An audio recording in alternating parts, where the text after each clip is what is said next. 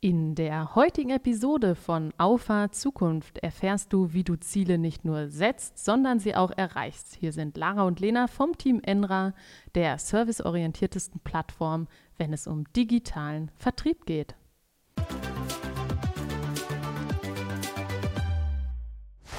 Hallo zusammen. Lena, schön, dass wir mal wieder zusammensitzen in einer ganz besonderen Kulisse. Und zwar machen wir heute das erste Mal einen Videopodcast, ein ganz neues Format für uns. Wir haben das auf dem Jubiläum bereits mit Nico und Nils ausprobiert und äh, uns hat das Format gefallen und deswegen freue ich mich, heute mit dir auch diesen Videopodcast aufzunehmen. Ich freue mich auch sehr, dass ich mal wieder im äh, Podcast sprechen darf. Die Unterhaltung genieße ich immer sehr mit dir und ich bin gespannt, wie das nachher auf ja, Bild- und Tonspur aussehen wird. Und dann lass uns doch mal direkt ins Thema einsteigen. Und zwar geht es um Ziele und diese auch zu erreichen. Und da helfen Methoden für gewöhnlich ganz gut. Die Kanban-Methode ist eine Methode, die ihr in der Entwicklung schon sehr lange verwendet. Und deswegen habe ich mich entschieden, dich als Experten hiermit einzubeziehen. Was ist Kanban und was steckt hinter der Methode? Genau, also Kanban ist dafür, für das, was du angesprochen hast, eine sehr hilfreiche Methode. Sie hilft einem dabei, äh, seine Ziele in Form von Aufgaben zu kanalisieren und diese dann wirklich Schritt für Schritt und systematisch eben zu erreichen. Das Ganze folgt dem Pull-Prinzip. Das heißt, äh, du hattest es gesagt, äh, einleitend auch in der Vorbesprechung, ja, wie soll ich das denn beschreiben? Das ist so ein agiles Format, es ist so flexibel und es gibt eigentlich nur den Rahmen. Wenn du es jetzt mal runterbrechen müsstest, es gibt ja an sich drei Phasen, wo man die Tickets oder die Aufgaben durchzieht. In welche drei Phasen gliedert sich das? Genau, also grundsätzlich gibt es mindestens diese drei Phasen. Das ist zum einen der Backlog, wo man erstmal ganz frei und äh, unsortiert eben Aufgaben ähm, reinschreiben kann. Das ist auch so ein bisschen ja das, was man ähm, so ein bisschen als Brain Dump bezeichnen kann. Es sind dort Sachen, an die man in Zukunft mal denken muss, die man in Zukunft erledigen muss. Die packt man erstmal ganz unsortiert in den Backlog. Und ähm, dann ist es bei uns so, dass wir eben eine Input-Queue haben. Das heißt, wir gucken Tag für Tag, ähm, was ist denn heute relevant, was müssen wir auf jeden Fall schaffen, was äh, ja, nützt es im Prinzip, was nützt uns im Prinzip am meisten, äh, wenn wir eben bestimmte Sachen bearbeiten. Dann haben wir diese ganze In-Progress-Spalte, äh, wo eben genau äh, daraus hervorgeht, wer arbeitet gerade an welchem Ziel. Und dann haben wir noch die Dann-Spalte, wo eben dann die ganzen Sachen reinkommen, die man eben erledigt hat. Und ja, dann hat man immer einen ganz guten Überblick darüber, was gerade so läuft, was man schon erreicht hat und was in Zukunft so anliegen wird. Du weißt, ich bin ein Mensch, der sich gerne auch mal von anderen inspirieren lässt, der sich auch gerne mal Sachen, die gut funktionieren, abguckt. Und ich muss sagen, dadurch, dass ich natürlich in meiner Funktion auch häufig so als eine gewisse Schnittstelle äh, zwischen äh, Markt und Entwicklung äh, fungiere, bekomme ich natürlich mit, wie gut diese Methode in der Entwicklung funktioniert. Und ähm, als wir im Q3 dann mal auf unsere Ziele und unsere Zielerreichung ähm, geschaut haben, der ein oder andere Hörer, der schon länger mit dabei ist, der weiß, dass wir ähm, eine Vision haben, eine Strategie. Ähm, wir haben daraus Ziele abgeleitet und das war so der Stand bis Q3. Und bei der Auswertung ist mir dann aufgefallen, okay, wir haben die meisten Ziele erreicht, also alles gut, aber wir haben auch das ein oder andere Ziel mit zu wenig Maßnahmen unterfüttert, dass man es überhaupt erreichen konnte. Und das hat mich ein bisschen nachdenklich gemacht, weil ich dachte, okay, an sich wäre es wahrscheinlich möglich gewesen, das Ziel auch äh, zu fokussieren und anzugehen. Ähm, und habe mir dann gedacht, okay, diese Methode Kanban, man zieht das durch diesen Prozess durch und erreicht so die Ziele. Das fand ich sehr, sehr spannend und dachte, okay, das könnte vielleicht für uns im Marketing auch hilfreich sein. Und äh, somit habe ich mir die Zieltabelle genommen und auch dann mit jedem Einzelnen nochmal geguckt, okay, welche Maßnahmen kannst du durchführen, um auf dieses Ziel einzuzahlen. Und daraus ist dann mal wieder ein buntes Board geworden. Äh, du kannst es sicherlich bestätigen.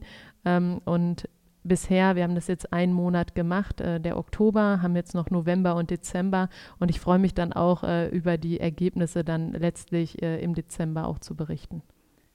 Das ist genau der große Vorteil von Kanban in meinen Augen. Man hat jeder kennt das in seinem Alltag, tausende Ziele, tausende Aufgaben, wo man irgendwie dran arbeiten möchte. Und genau das ist häufig auch das Problem, dass man bestimmte Aufgaben gar nicht fertigstellt.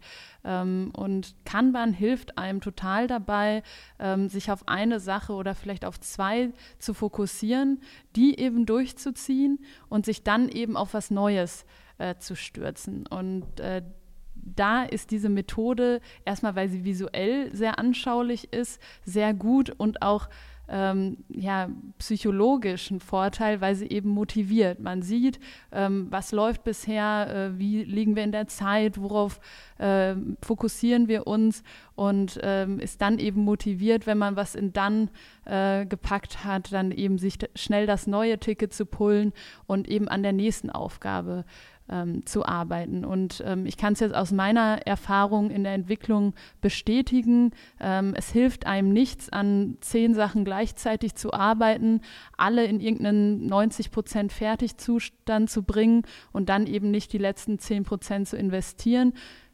Und genau da hilft Kanban und agiles Arbeiten, dass da ähm, eben ja, Sachen auf 100 Prozent gehoben werden, bevor man mit dem Neuen beginnt.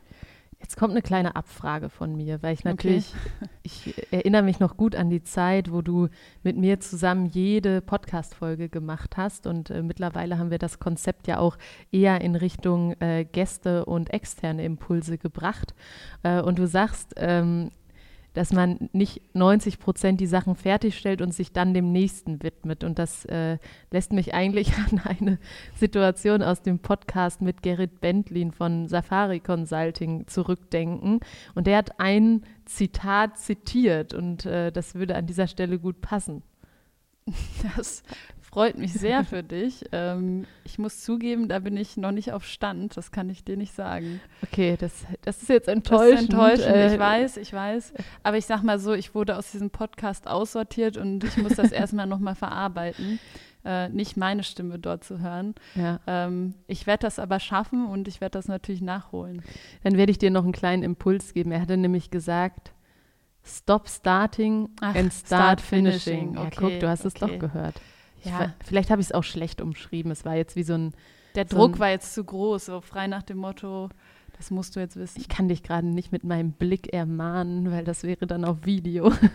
Äh, das machst du über deine ähm, Stimme gerade sehr gut. Also. ja, ist doch schön, wenn das rüberkommt. Aber es knüpft ja genau an das an und äh, Kanban und äh, auch diese, die, das Lean-Management, was wir da angesprochen haben, sind ja auch aus diesem Bereich, die gehören ja auch irgendwo zusammen.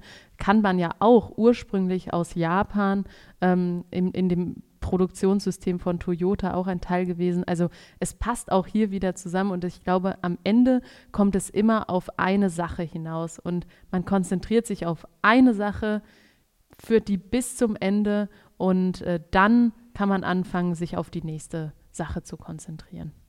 Ja, das hat auch mehrere Vorteile. Zum einen schafft man mehr, zum anderen ähm, motiviert es einen und äh, man hat auch irgendwie nachher das positive Gefühl, es sind Sachen fertig geworden. Also ähm, man hat nicht diesen Puffer, wo ganz viele halbfertige Aufgaben sind, sondern äh, man hat nachher wirklich fertige Aufgaben und ähm, weiß, was man geschafft hat. Immer wenn ich so zurückdenke, dann ist eigentlich der Erfolgsfaktor schlechthin, in, ins Doing zu kommen. Weil man kann, glaube ich, 10.000 Pläne machen, man kann sich 10.000 Ziele setzen. Aber wenn man nie anfängt, an deren Umsetzung wirklich strukturiert und konsequent zu arbeiten, dann ähm, ja, wird man nie dahin kommen, dieses äh, Ziel auch zu erreichen. Und da hilft Kanban enorm, dass man sich wirklich zu einem Zeitpunkt diesen Plan macht und den dann verfolgt und im, am Ende dann auch wirklich die Ergebnisse sieht. Weil ähm, ich glaube, das, das erkenne ich bei mir auch. Äh, Ideen haben ist sehr leicht. Also man hat ja jeden Tag 10.000 Ideen. Ja. Ähm, aber sich dann für eine Idee zu entscheiden und diese dann konsequent umzusetzen, auch da hilft eben so eine Methode. Ja, und nur dann kommt man auch weiter. Also äh, eine Idee an sich oder eine, äh, einen Wunschzustand in Zukunft, äh, den man sich vielleicht wünscht, den erreicht man eben nur, wenn man permanent daran arbeitet. Und ähm, es gibt nicht diese Abkürzung zur Zielerreichung. Die, äh, der Weg zur Zielerreichung ist Arbeit und also Arbeit an dem Ziel. Und ähm, das wird sich auch äh, durch eine Methode nicht ändern, aber die Methode kann einem helfen, äh, diesen Weg zu bestreiten. Ja, und dran zu bleiben. Ne? Ich glaube, genau. das ist auch wichtig. Konsequente Arbeit erfordert eben auch dran zu bleiben, motiviert zu bleiben. Und äh, das ist am Ende dann auch sehr, sehr erleichternd, weil man seinen Geist eben auf eine Sache konzentrieren kann äh, und nicht eben auf 20 verschiedene Dinge. Ganz richtig. Und was hast du jetzt, ähm, jetzt kann ich dir ja mal eine Frage stellen und ist nicht äh, erlaubt die in diesem Format. Starten. Nein, Scherz.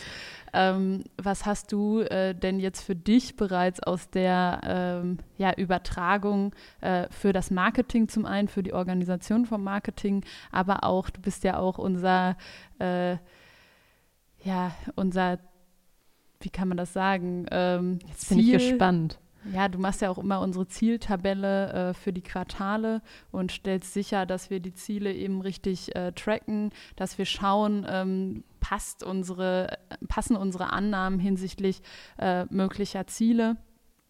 Und was, was hast du da bisher daraus mitgenommen, wenn du das strukturiert abarbeitest? Wir wissen ja, du bist nicht der strukturierteste Mensch äh, in deinem Privatleben, aber in deinem organisatorischen ja Leben äh, äh, schaffst du das ja ganz gut. Ja, das ist ja schon mal beruhigend, dass es dann wenigstens da läuft. Aber äh, Chaos und äh, Kreativität, da können wir uns vielleicht mal an einer anderen Stelle drüber unterhalten, um jetzt auf deine Frage zu antworten. Ähm, also erstmal glaube ich, interne Organisation ist immer dann erfolgreich, wenn, wenn sie leicht ist. Und ich glaube, das ist auch so ein zentrales Learning. Also ich ähm, wenn ich so in, in die Vergangenheit schaue, dann war ich immer schon gut darin, Prozesse aufzusetzen, aber manchmal waren die Prozesse zu komplex dafür, dass, für das, was man damit erreichen wollte. Und an der Stelle hilft einfach eine Methode, die von Anfang an Einfachheit vorgibt. Und etwas in drei Spalten zu sortieren und einen Zettel weiterzukleben, wenn ich an etwas arbeite, ist ein einfacher Prozess. Und ähm, ich kann dir noch nicht sagen, wie erfolgreich das ist, weil dafür müssen wir dann dieses Quartal noch abwarten. Aber ich kann dir sagen, dass es eine große organisatorische Last von einem nimmt, äh, weil man natürlich von Anfang an diese Ganzheitlichkeit da reinbringt und weiß, diese Maßnahme, die ich gerade mache, die zahlt auf dieses Ziel ein. Und wenn wir dieses Ziel erreichen, dann kommen wir unserer Vision ein Stück näher. Und und das ist, glaube ich, das, was man verstehen muss. Da brauche ich dann auch kein BWL-Studium äh, gemacht zu haben, weil am Ende kommt es darauf an, dass kleine Schritte, kontinuierliche kleine Schritte zum Ziel führen. Und ähm, ja, das kann ich bisher sagen und ist auf jeden Fall ein guter Weg bisher. Dann decken sich da unsere äh, Erfahrungen. Ich glaube, du hättest das, die Methode äh, für dich nicht gewählt, wenn sie in der Entwicklung bei Endra gescheitert wäre. Ja. Ähm, deshalb ist es ja an sich ein gutes gutes Zeichen, dass es für uns zumindest eine Methode ist, die funktioniert. Und vor allem, ähm, was es auch zeigt, äh, es ist eine Methode, die sehr flexibel auch ähm, hinsichtlich des Anwendungskontextes ist, weil wir tracken jetzt zum einen unsere globalen Unternehmensziele damit, wir tracken die Marketingziele äh, damit und die Entwicklung. Also das heißt, produktbezogen tracken wir auch unsere Ziele mit der Methode.